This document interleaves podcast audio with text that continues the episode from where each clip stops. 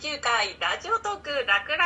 子育てチャンネル。この番組は乳幼児子育てサポート協会代表ゆくもとみつこさんと乳幼児子育てサポート協会認定講師で山形市で、えベビーマッサージ講師をしている私稲垣春江が子育てに関するお役立ち情報などをお伝えしていく番組です。さあ、あの、前回ですね、イヤイヤ期のテーマでお送りしていて、まあ、あの、お家の中で、えーママとパパ、夫婦でね、家の中のルールを見直していこうっていうね、えーちょっとポイントをお送りさせていただきました。で、えーそこでね、ちょっと盛り上がって、イヤイヤ期の話、あの、またね、もうちょっと続けていきましょうということでね、うん。ちょっとライブ感たっぷりで、うん。あの、ラジオの中でもお伝えしていったんですが、で今回もあのイヤイヤ期、まあ、この間私があの2歳の息子がいてハヤシライスをこううん箸で食べようとしてそれにちょっと私がイライラしてしまうっていう ことをちょっとこの番組の中で伝えまして、うんまあ、そのことに関してみつこさんにちょっと話を聞聞いていきたいなと。みつこさんこれはどういうふうに対応していったらいいんでしょうか、はい。もう簡単なの。やらせちゃえなのよね。やらせちゃいいんですね、何が困るか。そう。で、これも前回のさ、長靴の話もあったんだけど、誰がどうやって困るかなんだよね。で、散らかるっていうのもありますそうだよね。散らかるの困るよね。で、はいなので、まずね、じゃあ子供側の、ちょっと子供側の今日はじゃあちょっと真面目な、ちょっと発達心理の話というかも踏まえてなんだけど、子供はこの時期もとにかく好奇心が旺盛で、自分でやりたい。前回も言った通りなんだけどね。うん。で、大事なことはね、やっぱね、その好奇心を伸ばすこと、自主性を伸ばすことなのね。でも、その好奇心と自主性は大人にとっては決して都合のいいものではない。まあ、どちらかといえばちょっと迷惑な、そうね、林らね。うん。なんだけれども、そのまだ子供は経験が少ないから、その、力、散らかって困るとかさ、その親を困らせるっていうことにはまだ気がつけないのよね。うん。っていうのが一つと、あとはね、まだね、2歳ぐらいだとね、自分にできないことがあることをまだ分かっていない可能性が大きい。うん。そうそうそう。もうちょっと3歳、4歳になればもう自分にはできないこともある。だからじゃあママに手伝ってもらおう、パパに手伝ってもらおうっていうふうに思えるんだけれども、まだね、自分でやりたい、自分でできるっていう時期。だからこう、違うよこうだよっていうふうにやったら、うんいやってこう怒ったりもするそうそうそうそうそうそう。そういう思いからなんでしょうそうそうそう。そう。で、できそるって思ってるんですね思ってる思ってる思ってる。で、それは彼ら彼女なりにしっかり考えた上でね。もちろん大人から見れば考えは未熟なんだよ。だけれども、その子供なりには一生懸命考えてる。うん、まあ、おお本当にしつこいから親にとっては迷惑だけどね。で、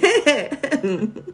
じゃあ、ハヤシライスを、ね、これハヤシライスだけじゃなくていろんなことあると思うんだよね。こうちょっとそれをやったら絶対に周りが汚れるとかさ、うん、やめてくれっていうことあると思うんだけど、可能であれば汚れてもいい環境で一回チャレンジをさせる。はいそうすると、できないことに気がつける。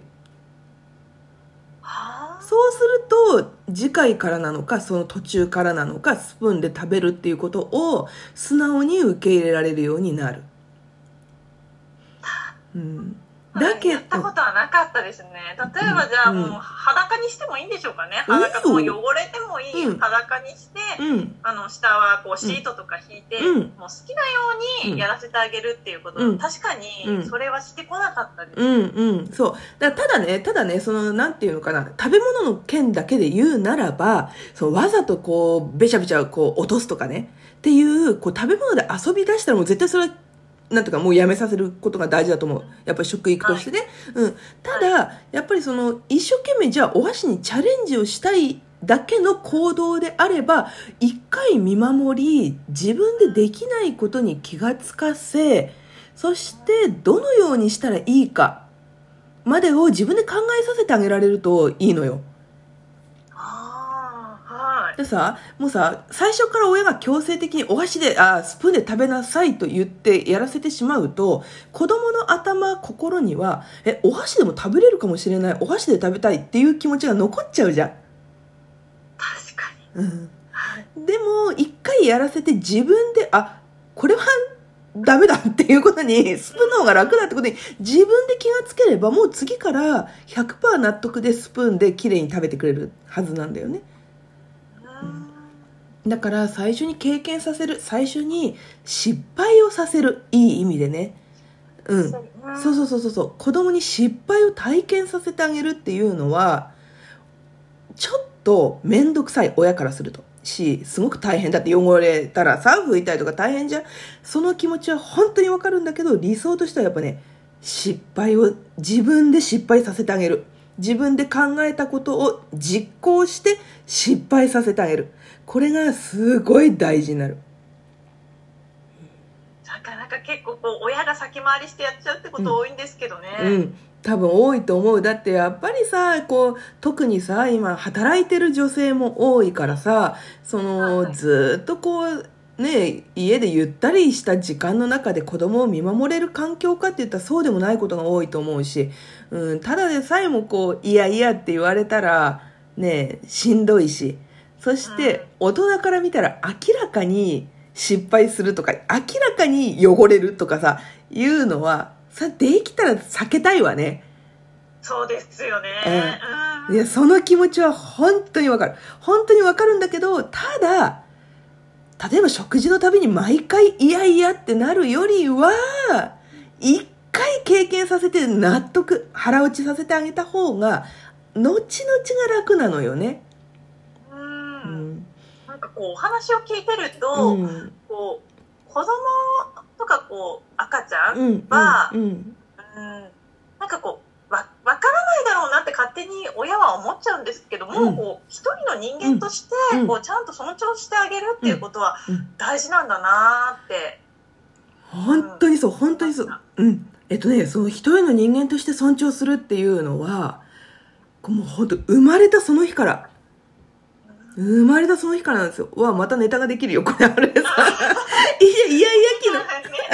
の、みつこさんが、こう、イヤイヤ期の時に、こう、は、あの、ちゃんと子供に共感してあげたらいいよっていうふうに言ってくださったんですよね、うん、私。うんうん、あの、ちょっと2歳の息子のイヤイヤ期にこう悩んでますっていうことをちょっとご相談したことがあって、うん、ちゃんと、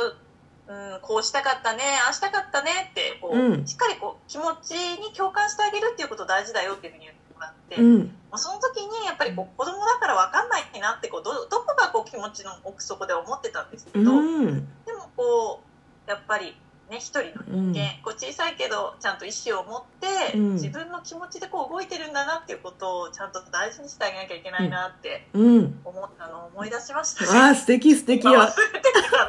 思い出して思い出して。よかったよかった。今日からちゃんと対応していこう。いやね、あの、そうそう、親も人間だからさ、忘れるし、あの、怒るし、もうさっき、あの、ちょっとこれは裏話なんですけど、このラジオがですね、収録開始時は、我が息子がいまして、うろちょろうろちょろ私の周りをしてまして、もうイライラしまして、私、音を出すなと言っているのにね、あの、音を出すような行動をするんですよ。10歳だよ。だからね、イライラして、搬入の顔のようなあ顔を見せたんですけど、まあそんな親なんてさ、やっぱりさ、人間だし、腹立つこともあるし、忘れることもあるんだよね。はい。そうそう。だからそれはそれで OK なんだけど、何にしても子供ではなく、一人の人権と人格を持った人なんだっていう意識は親として大事だよね。うんうんうんうん。なるほど。うん。今日もまたイヤイヤ期のね、あの続きがこう、どんどんこう増えていきそうだなって、うん、あのは思いました。ね春江さんの質問が上手だからさ、いいね、いいね。いい感じ。褒めていただいてありがとうございます。で、ね、今回はこの、ね、ちょっと一度失敗させてみる、うん、あの、ね、自主性だったり、好奇心を伸ばすっていうこともね、あの、大事だよっていう話を、ね、してくださいました。うん、あの、ぜひね、皆さんも、イヤイヤ期こんなこと困ってるよ、イヤイヤ期だけじゃなくてね、うん、あの、こんなことでちょっと話を聞いてほしいなんて、なん、なんでも、あの、いいので、ぜひ質問などあればね、ラジオトークの、お楽々子育てチャンネルの質問のボタンの方から送ってください。ぜひね、あの、いいねボタンもあるので、いいねボタンたくさん押していただけると、私たちもすごい嬉しくて、本当本当。ね、配信の励みになりますので、うん、ぜひをしてください。次回の放送も楽しみにしていてください。はい。ということで、楽々子育てチャンネル、ゆくもとみつこと、長木春江でした。はい、またね。バイバーイ。